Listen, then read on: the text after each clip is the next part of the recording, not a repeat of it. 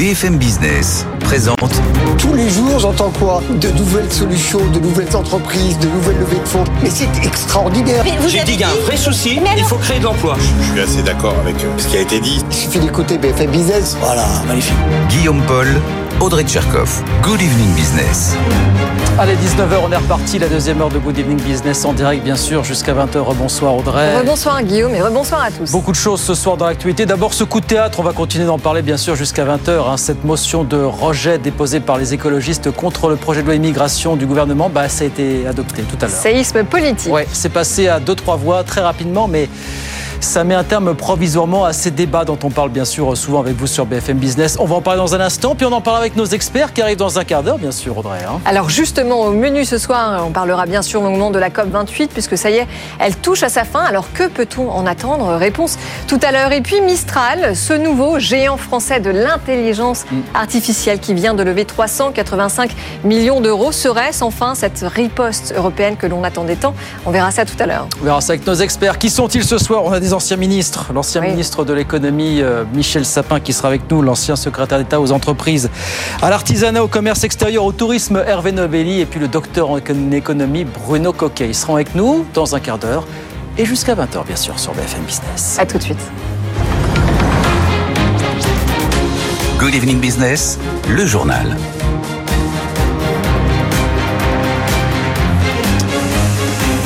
Donc c'est un énorme désaveu pour le gouvernement. La motion de rejet qui avait été déposée par les écologistes contre le projet de loi immigration du gouvernement, eh bien cette motion, un petit peu contre toutes les attentes, a été adoptée. Ça s'est joué à quelques voix et c'est un véritable désaveu pour le gouvernement. Écoutez. Voici le résultat du scrutin. Votant 548, exprimé 535, majorité 268, pour 270, contre 265. Nationale a adopté. En conséquence, le projet de loi est rejeté. Prochaine séance demain à 9h. Question orale sans débat. La séance est levée. Voilà, le sourire un petit peu narquois de Gérald Darmanin après cette victoire euh, des oppositions. Bonsoir Caroline Morisseau. Bonsoir. C'est un vrai séisme pour le gouvernement. Qu'est-ce qui va se passer maintenant? C'est une grande question. Bah oui, un séisme, parce que ce qu'il faut savoir d'abord, c'est que c'est rarissime. hein. Il y a déjà eu quelques euh, motions euh, de rejet dans les années 2013-2014 notamment, nous dit un expert à l'Assemblée, mais jamais hein, sur des textes aussi importants. Le gouvernement ne s'y attendait pas, vous l'avez dit, ça s'est joué à quelques voix près. C'est donc un énorme revers politique pour le gouvernement. Alors qu'est-ce qui va se passer maintenant D'abord, cette motion de rejet coupe court à tout débat à l'Assemblée nationale. hein. Le projet de loi immigration ne sera pas euh, débattu à l'Assemblée nationale et trois options sont désormais euh, possibles pour le gouvernement. Soit euh, il acte en quelque sorte sa défaite, hein, il considère qu'il n'a pas de majorité sur ce projet de loi immigration et il décide d'abandonner purement et simplement ce projet de loi. Soit il tente malgré tout de faire passer sa loi et donc il convoque d'emblée une commission mixte paritaire hein, composée de députés, de sénateurs pour tenter de se mettre d'accord sur un texte commun, ce qui est tout à fait possible Ouais. dans la mesure où le texte a déjà été présenté aux deux assemblées. Soit euh, dernière hypothèse et c'est euh, selon les experts hein, le scénario euh, le moins probable. Il fait un peu comme si de rien n'était. Il laisse le projet de loi suivre, poursuivre son parcours législatif et le projet de loi immigration revient au Sénat en deuxième lecture, puis à l'Assemblée nationale où il est adopté via le 49.3. Voilà pour les scénarios sur la table. Voilà donc pour cette motion de rejet. Donc adopté, ça s'est joué à deux, trois voix, mais adopté ce soir à, l'Assemblée nationale. Merci beaucoup Caroline. Emmanuel Macron, lui, était à Toulouse aujourd'hui pour fêter, entre guillemets, les deux ans du plan France 2030. Vous savez, ce plan lancé euh, en grande pompe en 2021, 54 milliards d'euros d'investissement pour créer des, des filières d'avenir. Il a fait d'autres annonces concernant la phase 2 de ce plan parce qu'il le dit, il faut absolument accélérer quand on voit ce qui se passe aujourd'hui à l'étranger. Écoutez. Je ne vois pas d'autres Européens aujourd'hui qui réduit ses émissions aussi vite que nous, qui crée autant d'emplois que nous, autant de croissance et qui a une stratégie aussi cohérente. Mais quand je dézoome, je ne peux pas vous dire qu'on est bon, parce que ça va beaucoup, beaucoup plus vite et beaucoup plus vite ailleurs.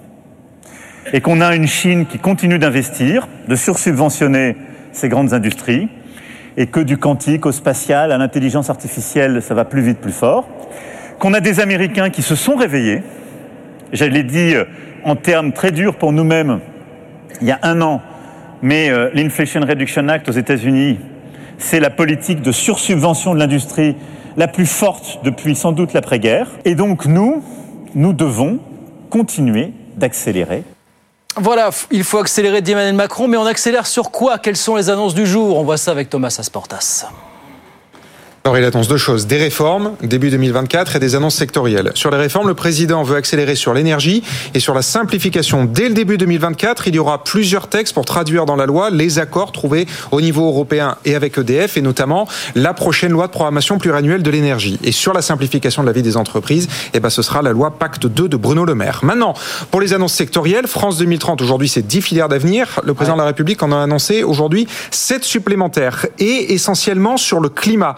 Sur le nucléaire, par exemple, le président veut développer la recherche sur la fusion nucléaire, en plus de la fission et des SMR, et aussi sur les aimants supraconducteurs. Sur l'hydrogène, le président veut étudier le potentiel de l'hydrogène blanc. L'hydrogène blanc, c'est l'hydrogène naturel, c'est celui qui est sous nos sols. C'est le cas, par exemple, pour Lorraine et dans les Pyrénées-Atlantiques. Sur les ressources minières, c'est la même chose. Le président veut cartographier nos sols pour voir où se trouvent des terres rares éventuellement dans le pays, et notamment du lithium. Et les premières recherches pourraient intervenir dès le milieu de l'année prochaine. Et enfin, le président veut accélérer sur la captation du carbone qui doit permettre de réduire de 10% les émissions de CO2 de l'industrie. Et enfin, l'un des derniers domaines sur, lequel le, pardon, sur lequel le président veut mettre plus de moyens, c'est l'intelligence artificielle. Alors il a d'abord applaudi la levée de fonds de Mistral. Il a ensuite, et c'est assez surprenant, critiqué l'accord européen sur la régulation de l'IA en expliquant qu'il fallait d'abord créer des champions et ensuite réguler. Et il a enfin expliqué que la France ne pourrait pas gagner cette bataille si elle ne produisait pas elle-même ses puces spécifiques pour l'IA. Aujourd'hui, c'est produit à 100% par un Américain. Nvidia. Et la France doit elle aussi être capable de produire ces fameuses toutes petites puces qui sont beaucoup plus petites que celles produites euh, par ST Micro, par exemple la Kroll, cette fameuse nouvelle Gigafactory. Ça, c'est déjà dépassé. C'est pour les voitures, c'est pour les téléphones portables, mais pour l'intelligence artificielle, il faut une nouvelle génération de puces. Voilà, Emmanuel Macron qui a donc lancé la phase 2 du plan France 2030. C'était aujourd'hui du côté de, de, Toulouse. Thomas Asportas avec nous euh, sur BFM Business. 19h08, la COP 28, elle se termine demain, a priori. Et pour l'instant, dans ce qu'on voit émerger du communiqué final, ça ne se présente pas très bien. En tout cas, on n'est pas parti pour avoir un accord historique comme on l'espérait. Nathan Cocampo nous raconte ça. Tout fait. Projet de texte jugé insuffisant par la France, par l'Union européenne. Les États-Unis appellent, eux, à renforcer fortement le projet d'accord. Alors, pour le moment, ce texte, je cite, appelle à la réduction à la fois de la consommation et de la production des énergies fossiles d'une manière juste, ordonnée et équitable, de façon à atteindre la neutralité carbone autour de 2050. Les contours sont donc en cours encore flous. Mais surtout, ce projet d'accord ne mentionne pas le mot de sortie des énergies fossiles. C'est donc, pour le moment, une victoire de l'Arabie Saoudite. Premier exportateur de pétrole soutenu par plusieurs membres de l'OPEP, était farouchement opposé à une telle mention. Riyad mise principalement sur le captage du carbone, vous en avez parlé, et les avancées technologiques pour limiter le réchauffement climatique. Et c'est d'ailleurs une des lignes que l'on retrouve dans le projet d'accord pour continuer à pomper des hydrocarbures. Bon, on va quand même continuer à discuter toute cette nuit, encore près un petit peu de plus de 24 heures. Il y a un allié qui pourrait faire bouger les lignes, c'est assez incroyable, mais c'est la Chine peut-être, Nathan. Oui, euh, oui, oui, tout à fait. En, en, coulisses, de nombreux participants, dont Agnès Pannier-Runacher, de la transition énergétique, souligne la démarche constructive de Pékin. Je la cite, sur les énergies fossiles, la Chine semble vouloir un accord. En tout cas, elle fait tout pour. Fin de citation. Le premier pollueur mondial, usine de la planète, pourrait même être le point de basculement vers cet accord historique tant attendu. Un accord historique, c'est aussi ce que souhaite le sultan Al-Jaber, organisateur de cette COP. Le président émirati répète vouloir obtenir un texte qui limite le réchauffement à 1,5 degré et ce 8 ans jour pour jour après l'accord de Paris sur le climat. Je cite, nous avons encore beaucoup à faire. C'est d'ailleurs ce qu'il a déclaré après la publication de son, ce nouveau projet de compromis. Voilà la COP28 qui se poursuit. Encore quelques 24 heures de discussion. Bien sûr, on suivra ça sur BFM Business, 19h10. On retourne sur les marchés. Je vous rappelle la clôture à, la Bourse de Paris aujourd'hui. CAC 40 qui termine en hausse de 0,3%. 7551 points. Bonsoir Étienne Braque. Bonsoir Guillaume. Et à Wall Street pendant ce temps, mon cher Étienne bah, Wall Street également. On a des indices qui sont proches de leur record. Hein. 4-5% des plus hauts pour euh, le S&P 500. Idem pour euh, l'indice euh, Dow Jones avec trois indices qui sont dans le vert. Alors ça se joue vraiment à la marge. Hein. Plus 0,2% pour le S&P 500 au-delà des 4600 points. Plus 0,3% pour l'indice Dow Jones. Un indice Nasdaq qui est parfaitement neutre. Avant une semaine qui sera très chargée. Demain soir, on reparlera de l'inflation américaine. Mercredi, vous aurez la Fed. Et puis, bien sûr, en fin de semaine, vous avez une séance dite à quatre sorcières. C'est très important. Plusieurs contrats à échéance vont expirer vendredi. En attendant, vous avez une annonce qui n'est pas passé inaperçu en pleine euh, COP28, un nouveau deal dans le secteur euh, pétrolier, Occidental Petroleum, qui s'offre Crown Rock pour plus de 12 milliards de dollars. Un deal de plus dans le secteur pétrolier. Souvenez-vous, il y a un mois, c'était Exxon qui rachetait Pioneer pour plus de 60 milliards. On avait également eu Chevron qui rachetait pour 53 milliards de dollars S. Et donc là, un nouveau deal à plus de 10 milliards de, dollars. Il y a de l'avenir dans, le métier, c'est ça que ça Il y a de l'avenir dans le métier et des groupes pétroliers qui rassurent. Oui, les cours du pétrole sont en train de baisser, mais rassurez-vous, à partir de 40 dollars le baril, on gagne de l'argent. Nous sommes à 70 dollars et aujourd'hui, Occidental Petroleum qui annonce une hausse de son dividende de plus de 20%. Donc euh, forcément, eh bien, euh, ça fait parler euh, du côté de Wall Street. Le tout alors que les cours se stabilisent à 71 dollars pour le WTI, 75 dollars pour le baril de Brent. Merci beaucoup Étienne. Assez calme donc du côté de Wall Street à mi-séance. 19h11, on revient avec Audrey Tcherkov dans un instant et nos experts. De quoi est-ce qu'on parle? Bah De ces COP28 justement. À 24 heures du terme des négociations, le projet de loi immigration enterré donc euh, du côté de l'Assemblée nationale pour l'instant, et puis Mistral, la nouvelle star entre guillemets de l'intelligence artificielle en France et en Europe. À tout de suite. BFM Business présente Good Evening Business, les experts du soir. 19h15 sur BFM Business. Dans les experts ce soir, Bruno Coquet, docteur en économie et chercheur associé à l'OFCE. Et puis parce qu'il nous fallait bien euh, deux anciens ministres pour commenter ce qui vient de se passer à l'Assemblée nationale. Hervé Novelli, bonsoir. Bonsoir. Ancien secrétaire d'État chargé du commerce. Et Michel Sapin, ancien ministre de l'économie et des finances. Ça tombe bien. La motion de rejet donc, vient d'être adoptée hein, sur ce fameux euh, projet de loi immigration. Euh, tout s'est joué dans un mouchoir de poche à quelques voix. C'est quand même rarissime. C'est la première fois que ça se passe, en tout cas sur un texte aussi important. Est-ce qu'on peut parler, si ce n'est de séisme, en tout cas d'événements politiques, messieurs? Michel Sapin. Réponse oui, c'est un événement politique, mais qui traduit une réalité qui ne date pas d'aujourd'hui, qui date euh, de l'élection présidentielle, la dernière, et de la législative qui l'a suivie. Il n'y a pas de majorité à l'Assemblée nationale. Et c'est la première fois qu'il n'y a vraiment pas de majorité à l'Assemblée nationale. Moi, j'ai connu une période où il manquait dix voix. Euh, c'était plus facile, oui. Euh, c'était plus facile. Il fallait quand même dialoguer pour qu'il y ait les 10 ou les 15 ou les 20 voix. Mais en l'occurrence, il y avait un dialogue. Mais, mais ce n'était pas les 40, 50 voix euh, qui, manquent, même si ensuite, quand on passe au vote, il peut y avoir des absents d'un côté et de l'autre qui font que c'est plus serré. Donc, il n'y a pas de majorité. Et le gouvernement ne veut pas tirer la conséquence du fait qu'il n'y a pas de majorité. Et il continue à vouloir faire dans du et, et du ni-ni, du ceci, du cela. Euh, bah, à la ça fin, marche on n'a pas de majorité. On, de trouver un compromis, on a quand même trouvé, essayer de trouver un compromis là, entre la majorité et les, républicains, notamment, quand même, sur ce. Non, mais les, recherches, les recherches de compromis sont, sont légitimes, et je pense que dans une démocratie, même s'il y a euh, d'un côté une droite et une gauche, euh, la recherche de compromis, moi j'ai je pense que c'est la même chose pour Hervé. Il y a des tas de textes qui ont été votés parce qu'il y avait des compromis. C'était pas toujours une majorité contre une minorité. Donc, dans une démocratie, le dialogue, y compris à l'Assemblée nationale, c'est un dialogue qui doit chercher un certain nombre d'équilibres.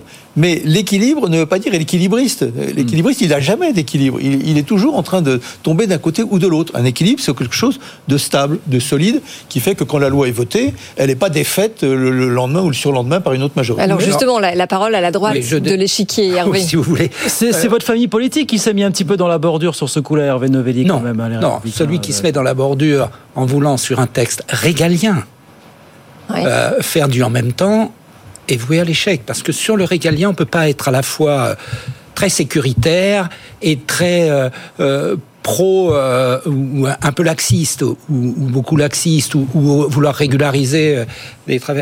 Bref, les textes régaliens demandent une option.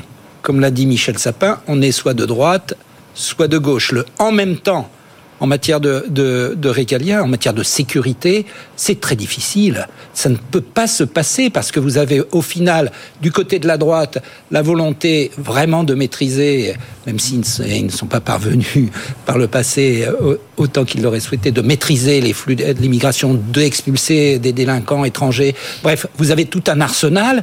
De l'autre côté, vous avez la volonté euh, dissimulée ou non dissimulée de régulariser un certain nombre d'étrangers, notamment, je pense, au, métier euh, en tension. C'était le compromis, mais le compromis avec une partie de la gauche. Et, sur ces textes-là, on ne peut pas faire du en même temps parce qu'on ne peut pas être à la fois de gauche et de droite sur les textes. Alors justement, justement, les LR parlent d'immigration massive, l'extrême droite, elle, parle de subversion migratoire. Bruno Coquet, est-ce qu'on est vraiment submergé par une immigration qui pèse sur notre économie? Alors, je crois qu'on ne vous entend pas. Allez-y. Voilà, ça va être l'autre bico. Voilà. Allez-y, on vous entend, c'est bon. Euh, Celui-là Oui, on vous entend, c'est bon. C'est bon, ça marche. Parfait, ouais, allez-y. Non, les flux sont importants. hein. On parle euh, en moyenne, euh, je sais pas, quelque chose d'un peu plus de 300 000 personnes par an. C'est- Si euh, on, on avait euh, 300 000 personnes qui arrivaient comme ça chaque année sur le marché du travail, on se dirait, euh, voilà, les flux sont très importants. Donc euh, oui, il y a, alors euh, je ne sais pas quel terme il faut employer, hein, submersion ou je ne sais quoi, mais en tout cas, il y a des flux très importants. Oui, mais vous savez aussi que cette immigration, elle fait monter en gamme les emplois pour les natifs. ça reste à voir. Le, le- le- le- le point, c'est que, alors l'argument dans le projet de loi sur la régularisation des travailleurs sans papier dans les métiers en tension, quand même, quand on fait le, le tour, on voit bien que les métiers en tension euh, sont euh, des métiers pénibles, mal rémunérés. Euh, Il y a encore un article dans Le Monde ce soir sur les vendangeurs en Champagne que j'invite les téléspectateurs à lire. Euh, voilà, on voit des, des sans-papiers qui sont pris comme apprentis dans, dans, des, dans des métiers de bouche, etc. Donc il y a un, un énorme problème. L'énorme problème étant que euh, si les emplois étaient dans des conditions correctes et rémunérés correctement, il y aurait probablement beaucoup moins de difficultés de recrutement et le, euh, finalement le rapport à l'immigration de travail euh, n'apparaîtrait pas du tout le même. On a quand même encore un taux de chômage euh, de plus de 7%, hein. on a 6 millions d'inscrits à Pôle emploi, donc c'est gigantesque. Il est très étonnant que on soit contraint euh, de ce côté-là. Et encore une fois, 300 000 personnes qui arrivent comme ça euh, en, en flux net, hein, c'est-à-dire en comptant les entrants et les sortants, c'est considérable.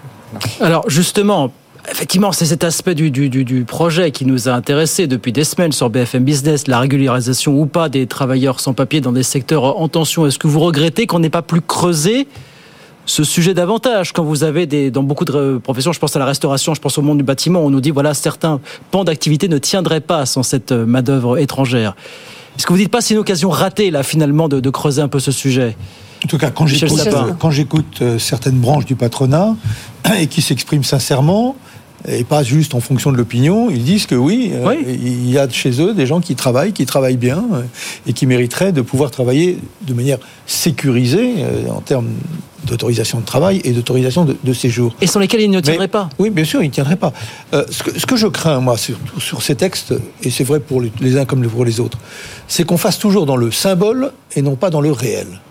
Donc on essaye d'être plus dur encore, parce qu'il faut euh, pouvoir euh, chasser du territoire français les méchants.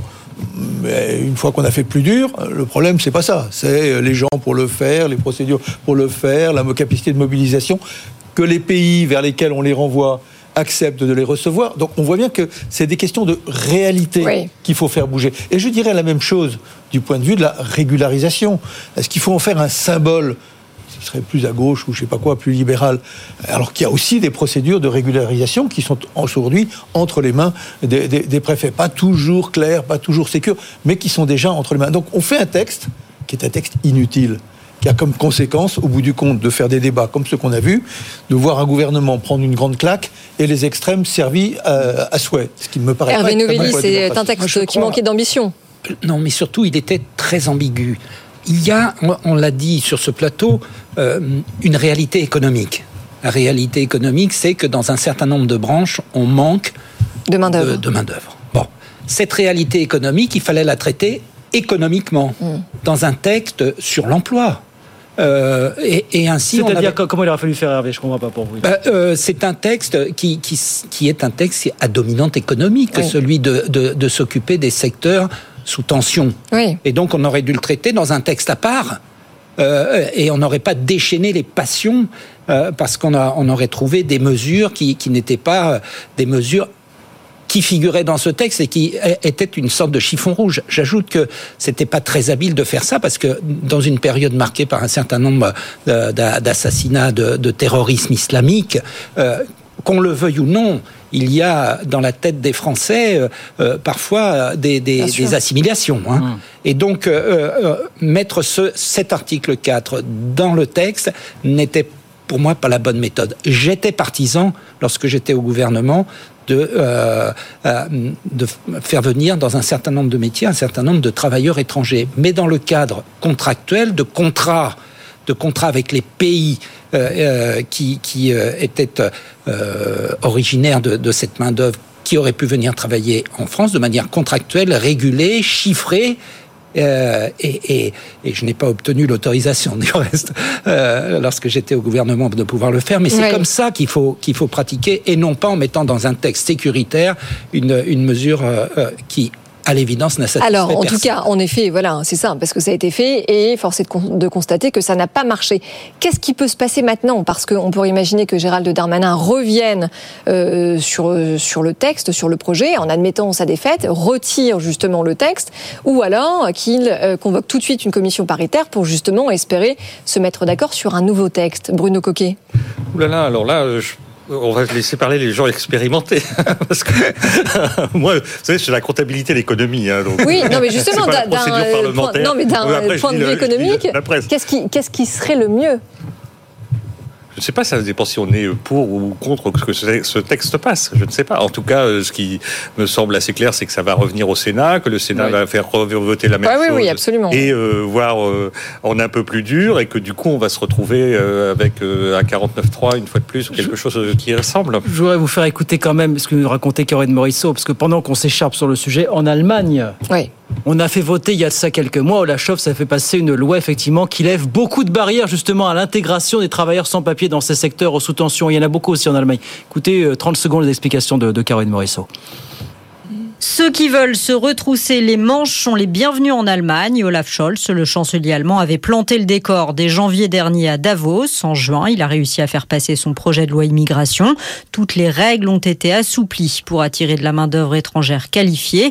Plus besoin pour un travailleur étranger non européen d'avoir un diplôme équivalent ou encore d'avoir un contrat de travail pour venir en Allemagne. Tout repose désormais sur un système à points inspiré de ce qui se fait au Canada. Le salarié étranger est noté sur différents critères âge, qualification, compétences ou encore maîtrise de la langue. Six points suffisent pour qu'il soit autorisé à venir chercher du travail en Allemagne pendant six mois.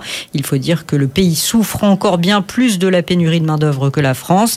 Là-bas, il y a 2 millions d'emplois vacants, un niveau sans précédent. Le gouvernement compte du coup sur ces mesures pour attirer chaque année 400 000 travailleurs étrangers. Oui, mais c'est ça l'énorme différence avec l'Allemagne, c'est que non seulement il y a 2 millions d'emplois vacants, comme ça vient d'être dit, mais que par ailleurs, il y a un taux de chômage très faible. Ils sont aux alentours de, 5%. Oui, c'est une énorme différence. Alors, comme le disait tout à l'heure Hervé Novelli, les difficultés de recrutement, c'est incontestable. Il y en a plein. Euh, le problème, c'est qu'il y a difficulté de recrutement et difficulté de recrutement. Là, pour l'Allemagne, on parlait d'emplois qualifiés. Nous, on a aussi ce problème. On y reviendra sûrement tout à l'heure avec le, les, investissements dans l'industrie. Mais mmh. le, le, le donc on a toute cette difficulté à tirer de la main-d'œuvre qualifiée. On n'y est jamais arrivé. Euh, quelques entreprises y arrivent euh, mais de manière générale, c'est pas cette main-d'œuvre-là qui arrive spontanément chez nous. C'est une main-d'œuvre plutôt pas qualifiée. Et par ailleurs, dans ces emplois peu qualifiés, globalement, on ne peut pas en vivre quand on est euh, d'ici, mm. natif ou pas. Hein, mais et donc du coup, on a quand même ce problème que accepter l'idée qu'il n'y ait qu'une main d'œuvre étrangère mal payée qui puisse faire que ces services, qui sont c'est en général des services, soient rendus à bas prix. Oui. C'est un gros problème. Le problème, c'est à quel prix les, consommateurs sont-ils prêts à acheter euh, ces services pas au prix qui permet aux gens qui les fournissent de vivre. Bon, Donc, on, est, euh, voilà. on est arrivé en Allemagne dans une configuration politique un petit peu particulière aussi. On est arrivé au consensus finalement, Michel Sapin. Oui, parce que ça a été traité, comme le disait très bien Hervé Novelli, comme une mesure travail, comme une mesure, une mesure économique, comme une mesure économique, et non pas comme une mesure symbolique venant dans un autre texte pour, en quelque sorte, symboliquement équilibrer autre chose. Moi, j'étais ministre du travail. À l'époque, c'est moi qui avais, avec le ministre de l'Intérieur pour certains aspects, mais qui avait sur ces sujets-là autorité. On, essayait de voir avec les branches comment, qui, que, quoi. Bon, on était dans une période de très fort chômage où le problème était principalement de faire en sorte qu'il euh, y ait euh, moins de chômeurs dans tous les secteurs. C'était la préoccupation. Mais malgré tout, même dans les périodes de très fort chômage, euh, plus fort, bien plus fort qu'aujourd'hui, il y a, y a quand même des, métiers, des métiers. Donc c'était une affaire de réalité et non pas de symbole. Et si j'avais un conseil à donner au gouvernement, il ne m'écoutera pas, il a raison par ailleurs, mais c'est de prendre acte que cette méthode-là ne marche pas. Voilà, parce que du coup, j'en reviens acte, à ma question. La, que peut-il se passer Il y a des tas de solutions en termes de procédures, mais elles seront toutes des procédures en force, en violence par rapport à cela. Donc on peut s'obstiner en disant je serai le plus fort, au bout du compte, je serai le plus fort, c'est moi qui vais l'emporter. Mais c'est pas ça qui compte. c'est la réalité des choses. Est-ce que ça va pour autant faire avancer la question des métiers en tension ou est-ce que ça va faire avancer la question qu'il faut résoudre de la présence sur le territoire français de gens dangereux et reconnus comme tels Maintenant, il n'y a, que de mauvaises solutions maintenant. C'est clair. Il y a, bah, sauf, Si, sauf si Gérald Darmanin revient complètement, acte sa défaite et, euh, ah, remet sa démission. Alors là, euh, non, bah, remettre sa démission peut-être pas, mais en tout cas repartir sur un dialogue et reconstruire le projet de A à Z. Ça veut dire retirer le texte. Retirer le texte, bien sûr. Et ça, je ne suis pas sûr que qu'il que, euh, soit prêt la, la, solution la plus logique. Mais comme le disait très bien Michel, il n'y a pas de, on ne sait pas. Par définition, ce que va choisir le gouvernement. La solution logique, c'est de passer directement à une commission mixte paritaire et d'essayer de, trouver un terrain commun. Trouver un terrain, mais, mais ce terrain ne peut soit que Maintenant, qu'est-ce qu'il s'agit d'aller chercher? Il s'agit d'aller chercher des dizaines de voix. Où sont-elles? Elles sont à droite beaucoup plus qu'à droite. Elles sont au, front, au Rassemblement national. Parce que le Rassemblement national, avec ses 80, presque 90 députés, euh, voilà. Et donc ça, c'est impensable. Et donc, euh, et donc je, euh, je pense que, que on n'est pas sorti de, de, ce terrain et que ça ne changera pas grand-chose, semble-t-il. Je vous taquine un petit peu, Hervé, vous, vous persistez à dire que votre famille poétique, les Républicains, ne s'est pas mise dans la bordure en topant avec la, France insoumise et les écologistes quand même dans ce texte. Électoralement parlant, ça va être expliqué d'aller. J'ai pas regardé déjà le, montant des, ah, enfin, le, nombre de députés LR qui a voté la motion de rejet. Je ne sais pas. Euh, mais il y a eu que, au final que 5 voix d'écart. Donc euh, ça s'est euh, oui, partagé. Ça s'est joué en tout cas dans un mouchoir de poche. Dans, un, dans un mouchoir de poche. Donc je ne sais pas. Ce que ce que je pense, c'est que il a depuis le début, LR dit il y a une ligne rouge, c'est la régularisation. C'est ce qu'avait euh, fait euh, obtenu la majorité sénatoriale. Donc euh, il y avait un texte qui pouvait être voté par LR à l'Assemblée à partir du texte du Sénat. Euh, il a été détricoté. C'est la responsabilité de, de, ceux qui ont souhaité le, le détricoter. Euh, et, et, voilà, bien sûr, il, bien sûr, c'eût été une défaite politique de la gauche, euh, de la, de la gauche du macronisme, puisque Sacha Houlier et d'autres députés avaient fait de cette, de, de, ce maintien une sorte de totem. Donc, euh, totem contre totem, eh bien, ça, ça, ça donne un séisme politique. Voilà. Le sujet continue évidemment. 19h30, 31 même sur BFM Business. BFM Business présente Good Evening Business, les experts du soir. 19h35 sur BFM Business, on part à Dubaï puisqu'on va commenter la fin de cette COP 28 hein, qui est censée se terminer demain en milieu de journée avec Bruno mmh. Michel Sapin et Hervé Novelli. Le texte final, qui était à la base très ambitieux, maintenant euh, appelle à la réduction de la consommation et de la production des énergies fossiles de manière juste, ordonnée et équitable. Alors de manière juste, ordonnée et équitable, on est bien d'accord que c'est pas la même chose si on parle euh, des citoyens, des entreprises, des majors du pétrole ou des gouvernements. C'est quand même très large, Ono Coquet. Alors dans ces textes, en général, on n'y comprend rien. Il y a une espèce de wording que seuls les initiés maîtrisent. Alors si on écoute les initiés, on comprend surtout que le wording est en recul par rapport à ce qui avait été écrit précédemment. Puisqu'on ne parle plus de la sortie hmm. des énergies fossiles. Voilà, on n'en parle plus. Alors euh, c'est tempéré par des, tas d'autres mots, et en particulier de la sortie du charbon, oui. hein, puisqu'on va avoir le droit, euh, alors avec, on ne sait pas trop qui contrôle, mais de le crédit carbone au charbon. Hmm. Donc du coup, on voit bien que le, le, pari qui était de dire ah ben, euh, le, comment, le président de la COP est un producteur de pétrole et donc il est un peu au pied du mur, c'est toujours euh, euh, le chef des dealers qui est le mieux placé pour lutter contre le trafic. le pour le moment, alors il y a toujours du suspense, hein, on l'avait vu à Paris, la dramaturgie qui est bien faite, mais pour le moment, le pari ne, ne semble pas fonctionner et donc du coup, on reculerait euh, par rapport aux versions précédentes. Donc là, on est parti au moins pour mentionner les énergies fossiles, ce qui apparemment n'était pas le cas dans les précédentes COP. Avez-vous pensé, on verra bien sûr ce que sera le communiqué final demain ou peut-être plus tard si on joue les prolongations, avez-vous pensé qu'un communiqué final pourrait stipuler là clairement la sortie des énergies fossiles? Ou est-ce que pour vous, on était un petit peu dans l'angélisme en croyant ça? Moi, je, je, pense que ce serait très étonnant que euh, ce texte euh, sorte avec avec euh, l'idée de la sortie de euh, des, des, des, fossiles. Ça, c'est, à mon avis, euh, aujourd'hui, à l'heure où on se parle, assez, assez exclu. Non, on va, va se contenter de, de, de, faire de la réduction de la consommation et de la production d'énergie fossile. Euh, et, et euh, c'est bien dommage, bien sûr, parce que c'est un, un recul. Cela étant, euh, il faut aussi prendre en compte euh, la réalité. La réalité, c'est que l'OPEP a, a, une position euh, très forte, oui. qui, ne, qui souhaite dans le temps que euh, diversifier leur, la, la, les pays producteurs souhaitent diversifier leur économie et tout ça. Ça fait déjà 15 ans qu'ils le souhaitent et il faudra, à mon avis, encore euh, 30 ou 40 ans avant que ce soit une véritable réalité donc on c'était délicat de leur demander la sortie parce que ça, ça, équivalait à leur, à leur dire bon ben dans quelques années. Alors fin de leur euh, modèle économique. Plus rien. Oui, mais toute la question elle est là, Hervé Novelli. Peut-on faire confiance aux, aux, pétroliers pour nous sortir du pétrole? Et je, je rappelle justement pour faire. Est, ah. choisi de présider. Euh, je pense que c'est d'autres pays qui leur qui ont, ont, ont, souhaité que Monsieur Al Jaber soit soit le président de la COP. Euh, donc ah non, alors là, la... moi, je, je, je, ne pense pas du tout. Je pense que Monsieur Al Jaber a été très heureux qu'on lui oui, confie heureux, la COP lui, en termes d'image, en termes euh, d'influence. Vous avez raison, mais qui lui a proposé Et je pense que c'était insuffisamment pesé que de mmh. proposer cette présidence, parce que vous avez vu quand même la, la réaction euh, très très forte de l'OPEP et l'OPEP. Alors justement, on précise, l'organisation des pays exportateurs de pétrole a euh, partagé un communiqué dans lequel il demande de rejeter tout accord ciblant les énergies fossiles. Et la ministre, la ministre espagnole de la transition écologique, Teresa Ribera, hein, dont le pays assure la présidence de l'Union européenne, parle de positions répugnantes. Qu'est-ce que vous en dites, Michel Sapin? En tout cas, c'est un recul.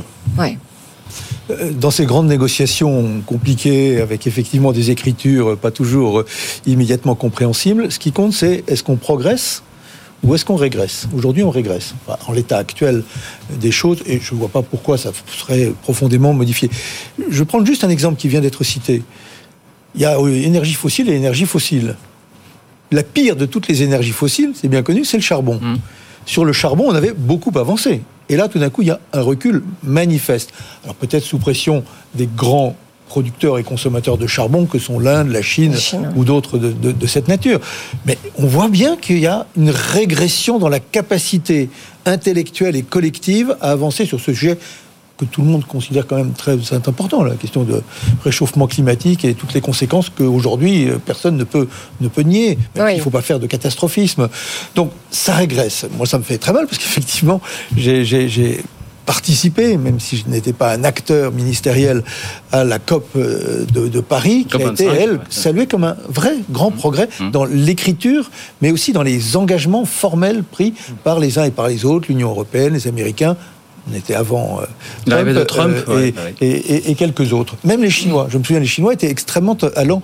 Donc c'était une vraie régression et c'est extrêmement dommageable pour euh, cette cause, qui est une cause que nous devrions tous partager. Mais parce que ça fait écho au débat qu'on a tous les soirs depuis le début de la COP sur ce plateau quasiment, où on se dit que finalement les COP s'enchaînent et ne servent à rien. Ceci dit, puisque vous parliez de l'Inde, quand on sait que euh, l'Inde produit les deux tiers de son électricité en brûlant du charbon, face au défi de développement économique qu'elle a en face d'elle, sachant que 50% de sa population vit euh, dans un cadre de pauvreté, va-t-elle sortir toute seule de ces énergies fossiles qui ne coûtent rien? Non. Donc, sommes-nous obligés de nous fixer un calendrier avec des obligations de moyens et de résultats? Il me semble que la réponse est oui, non, Bruno Coquet? Oui, parce que le réel, c'est aussi le réchauffement climatique, ses conséquences qu'on voit partout, la sécheresse actuellement en Amérique du Sud, oui. les températures ultra élevées euh, en Australie qui produit beaucoup de charbon par ailleurs, etc. Donc du coup, oui, il faut faire quelque chose. Le, la chose la plus dangereuse, c'est qu'on rétablisse le, le, le bon wording avec une date reculée.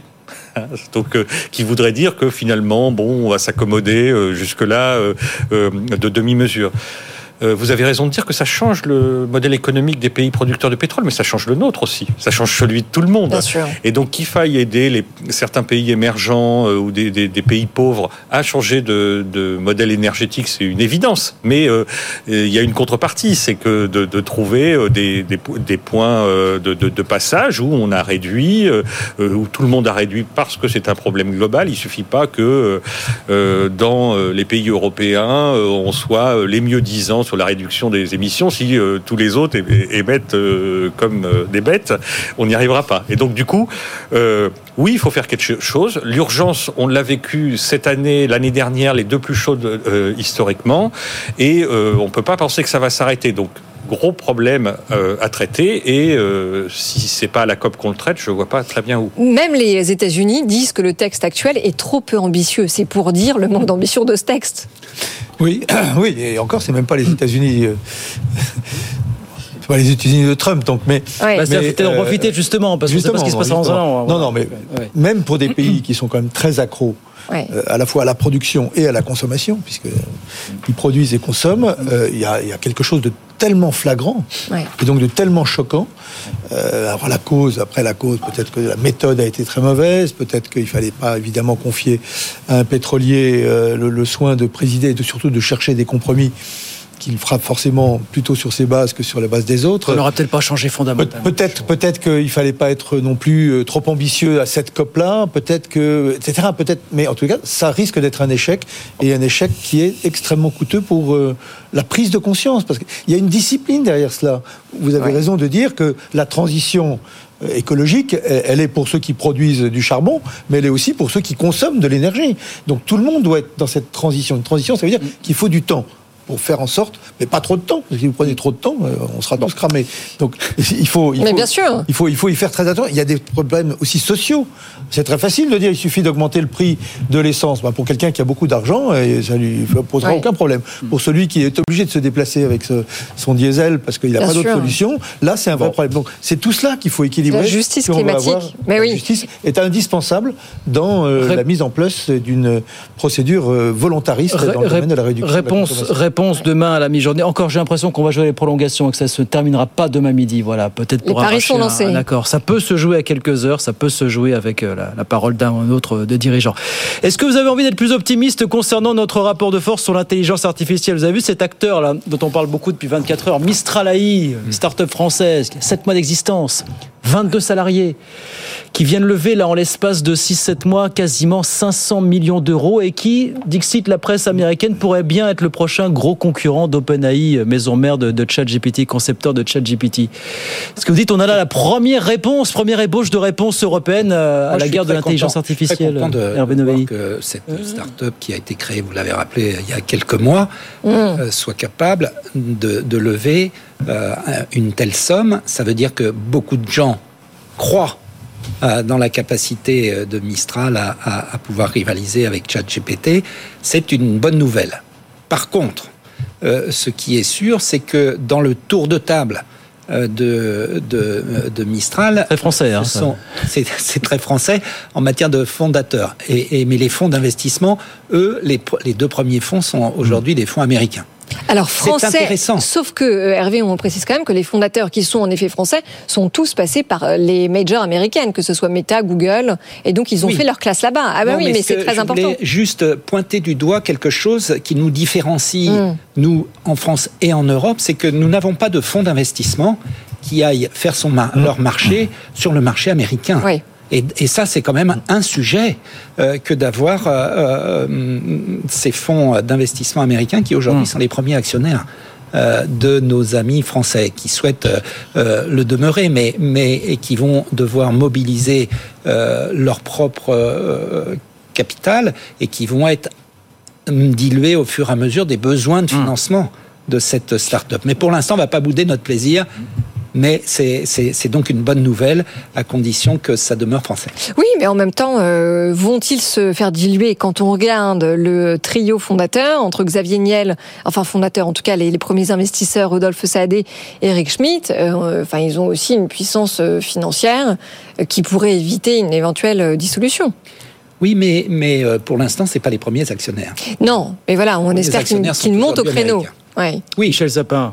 Non, mais c'est une très bonne nouvelle. On ne va pas, évidemment, pas bouder notre plaisir. Et tant mieux si nous sommes capables, en France, en Europe, Parce que le territoire de jeu, ça doit être le territoire européen. Si une grande entreprise comme celle-ci ne travaille que sur la France, ben, elle ne pourra pas euh, faire concurrence aux grands qui travaillent sur l'ensemble du territoire américain et sur l'ensemble du territoire du monde. Donc il faut aussi qu'elle se consolide, y compris avec les Allemands, qui ont aussi des qualités dans ce domaine, sur le territoire européen. Parce que sinon, qu'est-ce qui va se passer? On se réjouit d'une euh, entreprise française avec des gens très intelligents et très entreprenants on se réjouit, vous venez de le faire aussi, que venant des États-Unis, il ne soit pas resté. Oui, voilà, qu'il soit revenu. faire Tout ça, très bien. Mais j'ai vu tellement de start-up Quant, vous pensez qui ont été créées en France par des gens qui ont été éventuellement éduqués ailleurs et qui à un moment donné se disent ça valait ça au début, ça vaut ça maintenant, et eh ben je vais revendre à ça et je vais empocher la différence. Vous en connaissez des quantités autour de vous. Donc il faut les mettre eux-mêmes, si je puis dire, à l'abri de cela, avec une capacité européenne d'investissement et avec une capacité de développement sur l'ensemble de l'Europe. Sinon, la bonne nouvelle d'aujourd'hui, ce sera une triste nouvelle. Donc ça passe aussi par la commande publique. Bruno Coquet, qu'est-ce que ça vous inspire?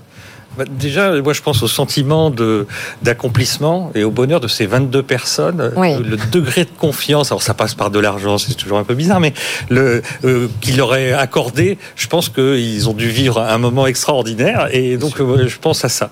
Puis après. Euh, j'ai un commentaire par contraste.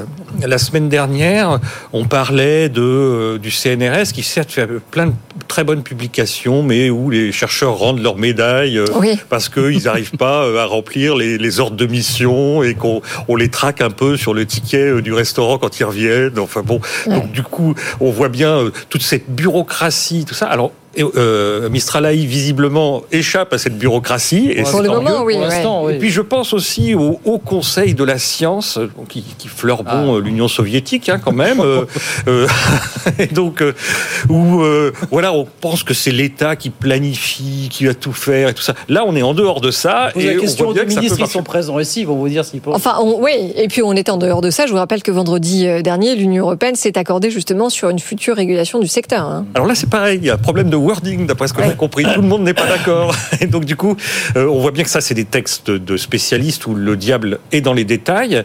Et euh, de, je crois que le, le président euh, de la République a déjà dit que le texte ne lui convenait pas vraiment. Donc, je pense qu'on va avoir des débats autour de ça.